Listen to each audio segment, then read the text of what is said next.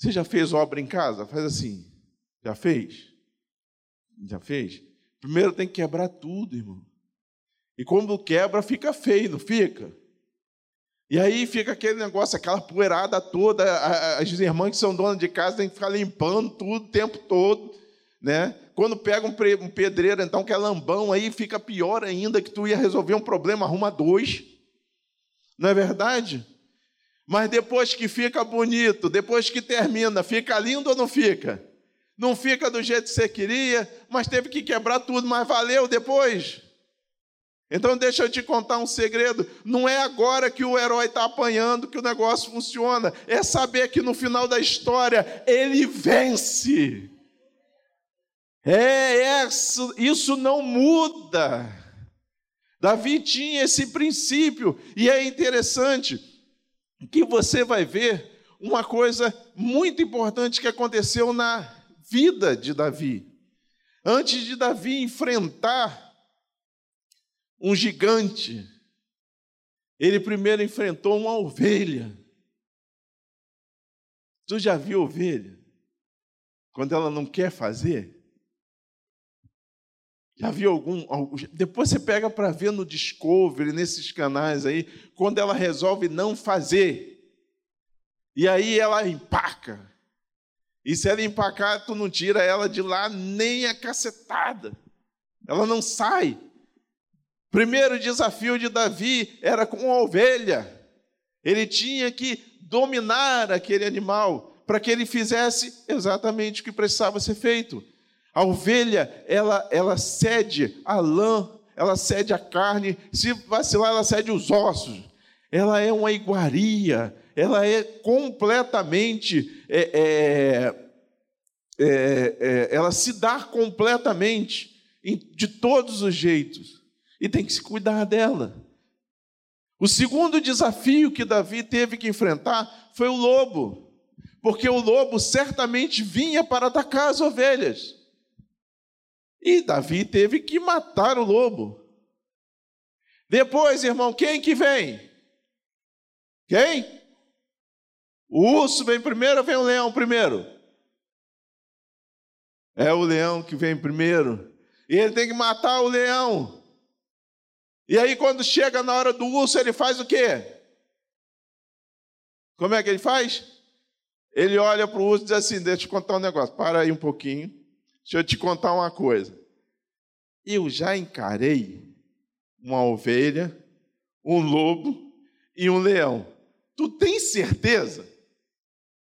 Tu tem certeza que tu vai vir? Ou seja, Davi tinha um currículo. E ele viu: Deus me livrou do leão e do urso.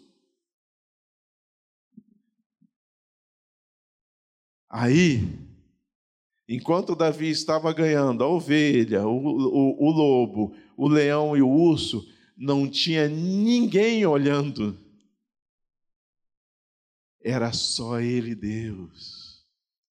De repente, para você alcançar aquele alvo que você está colocando em Deus, Deus está treinando você agora nessa luta que você está passando, nesse, nesse momento que você está vivendo, Deus está treinando você, porque certamente Golias virá. Mas quando você estiver frente a frente com ele, você vai dizer: Olha, deixa eu contar uma história para você.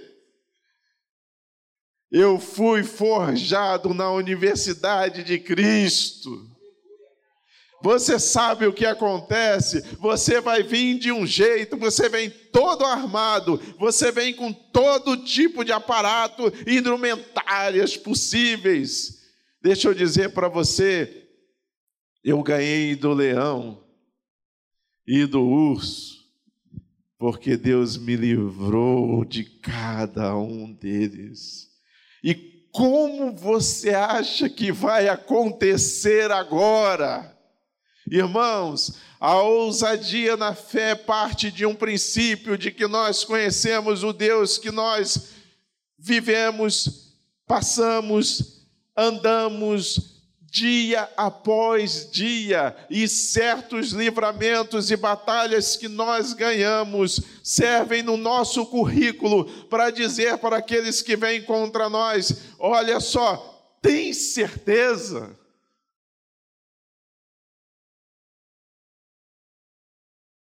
Nessa noite eu quero te dizer uma coisa em poucas palavras. Parece parece que está tudo perdido. Parece, parece que não vai ter solução. Parece, parece que todas as portas estão fechadas. Parece que nem os da sua casa, nem os de fora da sua casa acreditam que você vai conseguir. Mas nessa noite eu quero dizer para você que o Deus que nós servimos muda histórias, conquista batalhas e nos dá vitória. Nesta noite, eu não sei qual o tamanho do gigante, eu não sei se é um leão ou um urso, eu não sei se é uma ovelha ou um lobo, eu sei te dizer que são processos de Deus na sua vida para levar você a uma posição que Ele tem preparado para você e eu quero terminar lendo Jeremias. Projeta para mim, por favor, Jeremias, capítulo 29, versículo 11. Grava no teu coração. E aí a gente já pode parar por aqui. Eu é que sei que pensamentos tenho a vosso respeito, diz o Senhor.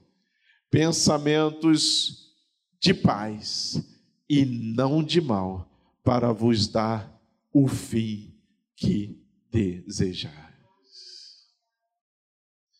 Você guarda essa palavra no seu coração essa noite.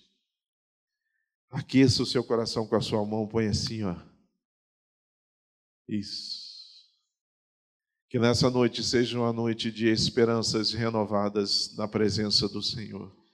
Que essa noite seja uma noite em que você vai sair daqui com uma alegria que o mundo não entende, com uma paz que excede todo e qualquer entendimento que qualquer pessoa pode ter, e a confiança de saber que Deus está trabalhando nos processos para que você alcance aquilo que você colocou diante dele e pediu confiadamente no Senhor. Feche os seus olhos um pouquinho, vamos orar. Senhor, no nome de Jesus, nós somos agradecidos a Ti por esse culto nessa noite, pela meditação da Tua palavra. Que a partir da minha vida, Tu esteja, ó Deus, acalentando, ó Deus amado, a esperança na vida dos meus irmãos. Cada um tem sua dificuldade, sua demanda.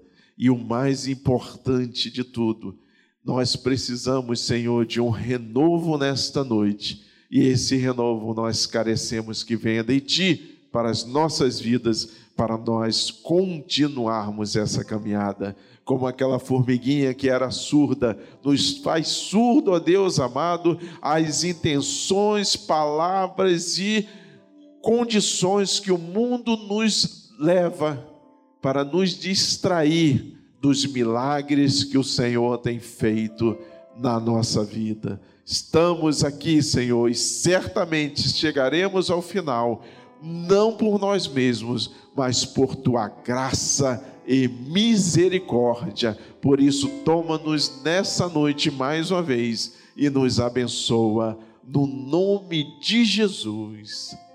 Amém.